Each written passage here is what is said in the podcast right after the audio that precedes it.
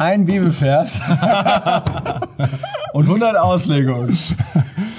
Ja, Interessantes Thema, oder? interessantes Thema. Also- wir lachen jetzt gerade, weil wir direkt in das Video reingesprungen sind. Ich war mich noch am vorzubereiten, Vorbereiten, genau. Deswegen, egal. Aber wir fangen an. Ja, fang an, dann fang du mal an. Ist immer gut. Ja. Ja, also die Sache ist die. was zu sagen. Natürlich. Wie immer.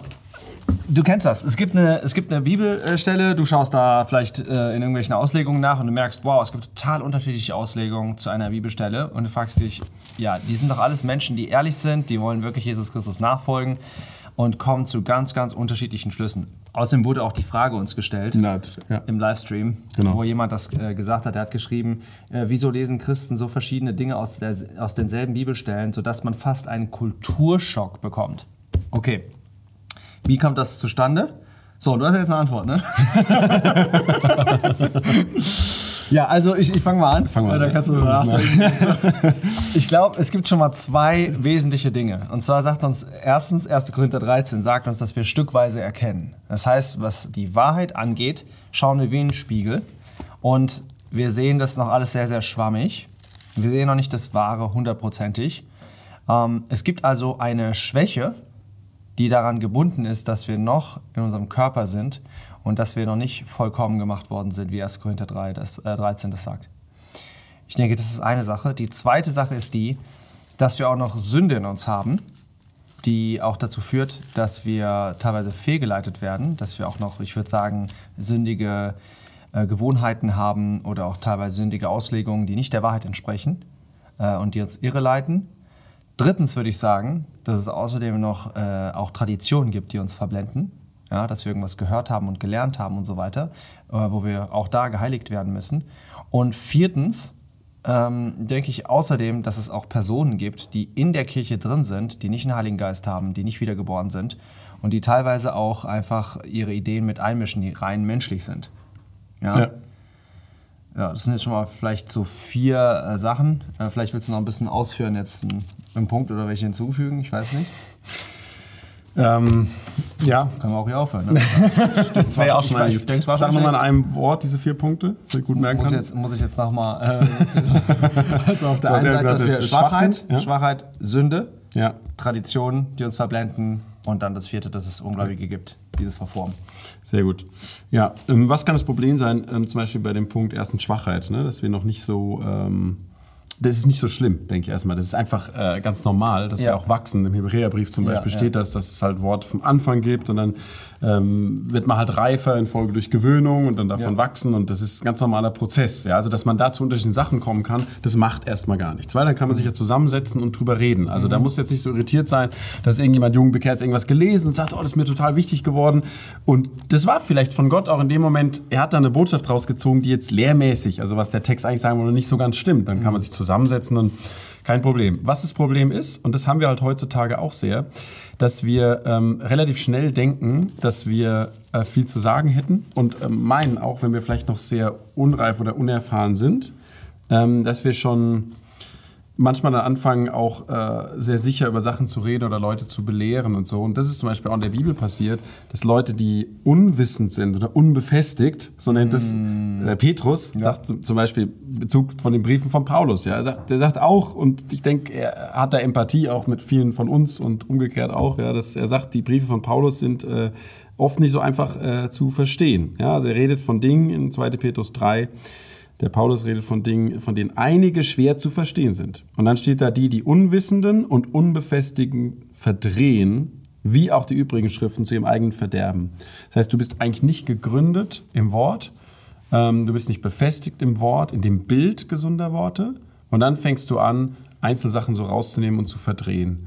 Und ich glaube, das ist auch eine Gefahr heute, wo jeder irgendwo was sagen kann, auch zum Beispiel gerade im Internet. Ja, du hast noch nicht so natürlich gelernt von der Milch zum Dings und das Bild gesunder Worte wirklich vor dir. Und dann nimmst du dir Einzelsachen raus, über die du so sprichst. Und das kann halt ähm, Durcheinander machen und ähm, Chaos. Also das habe ich äh, zumindest selbst erlebt. Gerade bei so Spezialthemen wie Prophetie und so, da geht es ja auch im zweiten Petrusbrief und so, dass da Verwirrung kommt. Ähm, dann finde ich eine wichtige Sache. Ähm, Und, und vielleicht mal kurz, kurz, dass wir nochmal bei. Petrus bleiben. ja, mach, mach. Warum war das so schwierig für den Petrus, das zu verstehen, was der Paulus schrieb? Weil der Petrus einen Jesus gekannt hatte, der hier auf der Erde äh, gelebt hatte. und der Paulus eher einen verherrlichten Christus im Himmel sieht.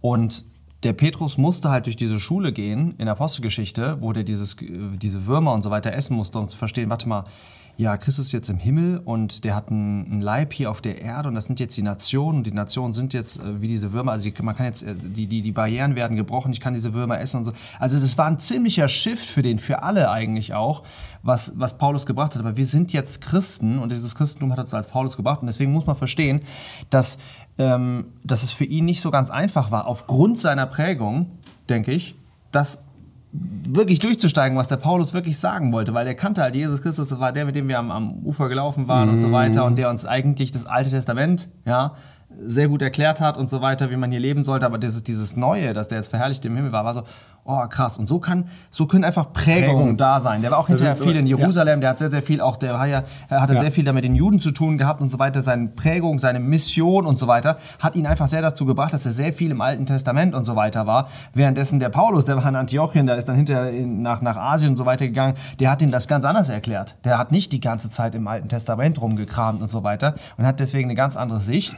Und deswegen heißt es nicht, dass das gegeneinander war, nur die Schwerpunkte waren sehr, sehr unterschiedlich. Und da muss man halt mega aufpassen, wenn man jetzt ein Schüler von solchen Schulen ist, Richtig. ja, dass man da nicht mehr das Gesamte sieht und dann diesen Schwerpunkt zum Hauptpunkt macht und zum einzigen Punkt. Genau. Und dann wird es richtig Weil falsch. das ist, glaube ich, in der Praxis eins der häufigsten Themen, was uns unter bibeltreuen Christen auch plagt, sag ich mal. Ja, ja, ja. Ähm, also deswegen wieder Bild gesunder Worte. Ne? Also Petrus hat mir die eine Seite, dass, dass du beides, das Ganze im Überblick siehst. Ich habe mir jemand gesagt, das fand ich sehr hilfreich, wie bei einem Kreuzworträtsel.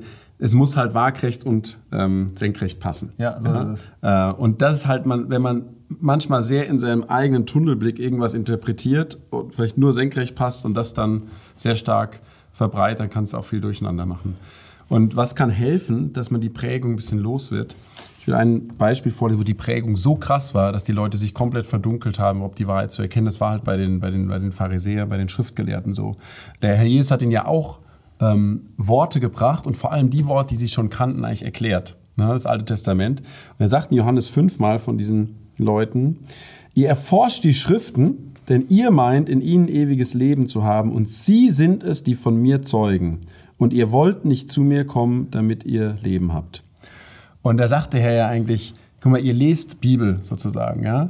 Und ihr denkt, dadurch kriegt ihr ja Leben und so, aber ihr versteht gar nicht, um was es da eigentlich geht. Und ich habe den Eindruck, dass es manchmal, weil man eine Sache unbedingt so will, vielleicht und nicht so will, nämlich damals war das der Punkt, ihr wollt nicht zu mir kommen, ihr wollt diesen Messias nicht annehmen. Der darf es auf keinen Fall sein. Also wenn mir einer sagt, Jesus, ey, wenn da nur mit der Idee aufkommst, pass mal auf, aus Galiläa steht kein Prophet aus. Das ist Schluss mit der Diskussion. Ja?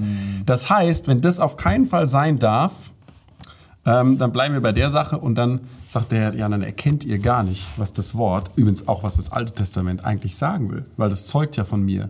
Das heißt, ihr lest es die ganze Zeit, ihr versteht es nicht. Und das finde ich schon sehr krass, dass es auch bei uns Christen sein, so, so sein kann, dass wir einfach eine Sache nicht sehen wollen und was nicht wahr sein darf, dann auch nicht wahr sein kann. Und manchmal muss man wirklich so ein bisschen Zoom-out machen aus seiner eigenen Prägung. Ähm, und einfach nochmal zum Herrn gehen, ganz demütig, wirklich, sich unter die Schrift stellen. Ja? Ähm, und Auslegung, nicht Einlegung machen. Ja? Also, dass, es, dass man sich aus dem Wort heraus von Gott belehren lässt und nicht seine Sache in das, in das Wort reinlegt. Diesen Confirmation Bias haben wir gestern schon mal drüber gesprochen im Livestream. Ja? Dass du, du hast schon dein Bild und du suchst dir dann Bibelstellen zusammen, die genau immer dieses Bild bestätigen. Und dann kommst du halt einfach manchmal zu sehr abenteuerlichen Auslegungen. Und ich finde es so wichtig für uns, diese Weichheit, was Jakobus sagt, ähm, dass wir mit Sanftmut das Wort empfangen. Und dann geht mir ging es zum Beispiel so, auch in letzter Zeit muss ich sagen, bei so ein paar Fragen, zum Beispiel auch rund ums Thema Gemeinde und so, ich habe mich mit verschiedenen Leuten unterhalten, die eine Sache anders kannten als ich. Ja. Und ich habe auf einmal gemerkt, interessant, stimmt eigentlich, ähm, bei dem Bibelabschnitt oder so, das muss ich nochmal genauer lesen, ob ich nicht vorher immer eine ganz starke Prämisse so hatte, meine Grundannahme, so muss es sein. Und auf einmal lese ich den, weil ich noch mit jemandem geredet habe. Das hat nichts damit zu tun, dass man Bibelkritik macht oder so. Einfach damit zu tun, dass du nochmal dir überlegst, bin ich wirklich offen dafür, das zu verstehen, was Gott mir dadurch sagen will? Oder habe ich schon ganz stark immer meine Vorprägung? Also ich glaube, Prägung, super Sache, ist das Hauptproblem, warum wir so unterschiedlich Bibelstellen äh, verstehen. Okay, ich denke, das sind ein paar Punkte, worüber ich nachdenken kann, du nachdenken Ja. kannst, du. Und äh, wir hoffen, dass wir weiter zusammen erforschen können, das Wort erforschen können und dass wir dann immer mehr dahin kommen, die Wahrheit Stückchen für Stückchen zu erkennen, bis wir dann irgendwann vor der Wahrheit stehen werden, das ist Jesus Christus.